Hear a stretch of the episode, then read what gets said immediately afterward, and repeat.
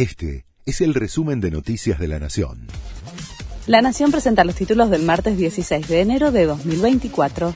Funcionarios del gobierno y diputados opositores se reunieron para negociar la ley ómnibus. El oficialismo accedió a conformar una mesa política con los bloques de la oposición dialoguista para discutir los cambios en el proyecto. Ayer se avanzó con el repaso de los 100 primeros artículos y hoy es el turno del capítulo económico. Diputados de Unión por la Patria presentaron un proyecto de declaración contra la privatización de empresas estatales. El texto cuestiona la privatización por la privatización misma sin otro matiz ideológico que la destrucción del Estado para favorecer al poder económico concentrado del sector privado. La ley ómnibus enviada por el presidente propone privatizar 41 empresas estatales. Una familia necesitó casi 500 mil pesos en diciembre para no ser pobre.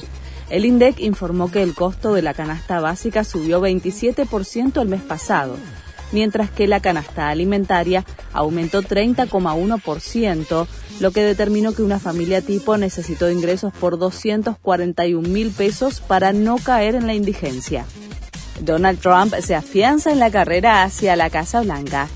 Ganó las primarias republicanas en Iowa y se consolida como el gran favorito de la derecha para las elecciones presidenciales de noviembre. El expresidente, sobre el que pesan cuatro causas penales, aventaja a sus rivales, Nikki Haley, ex embajadora ante la ONU y única mujer en la carrera a noviembre, y Ron DeSantis. Messi ganó el premio de Best y sigue quebrando récords. Fue ganador por tercera vez en el rubro Mejor Jugador 2023, entregado por la FIFA. El capitán del seleccionado argentino, que acumula además ocho balones de oro, no participó de la ceremonia. Se quedó en Estados Unidos para seguir con la pretemporada de Inter Miami.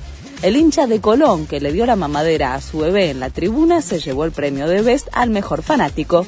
Este fue el resumen de Noticias de la Nación.